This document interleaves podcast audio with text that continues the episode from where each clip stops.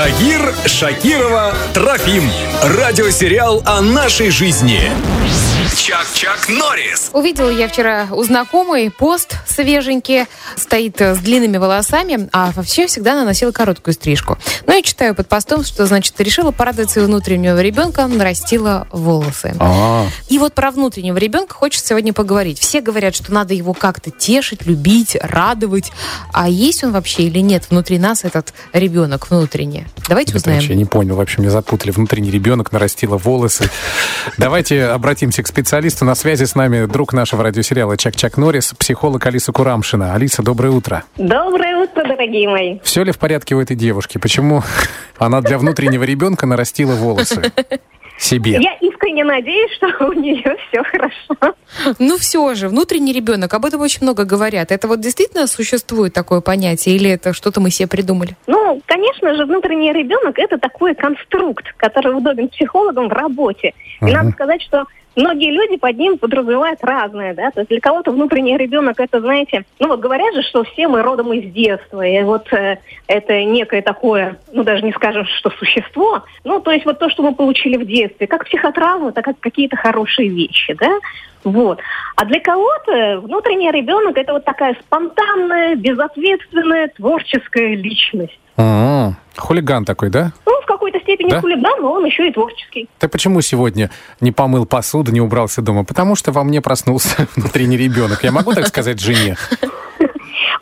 Сказать, ну вот э, то, что он проснулся, будет звучать несколько странно, потому Да? что, ну, как бы он, это одна из частей нашей личности. А, то есть он не засыпал, да? Э, ну, лучше, чтобы не засыпал, потому что это же тоже важно.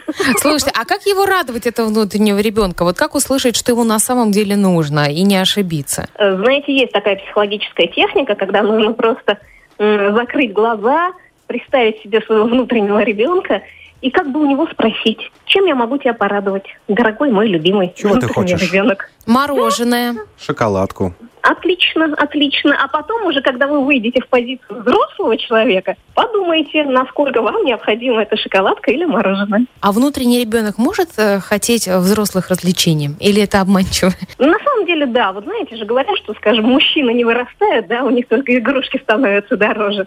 Вот. Так что какие-то его, так скажем, вкусы и пристрастия могут меняться. Ну, например, там, я не знаю, девушка подходит к своему мужу и говорит, мой внутренний ребенок хочет э, новую Ауди. Мгм. Твой внутренний ребенок хочет люлей сейчас. Да.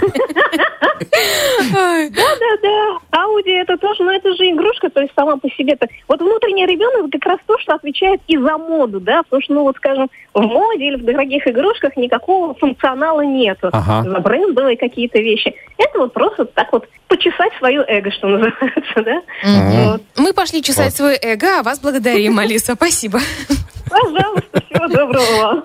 Очень зудит. Очень зудит. Эго. Это к другому доктору. В эфире Чак-Чак Норрис.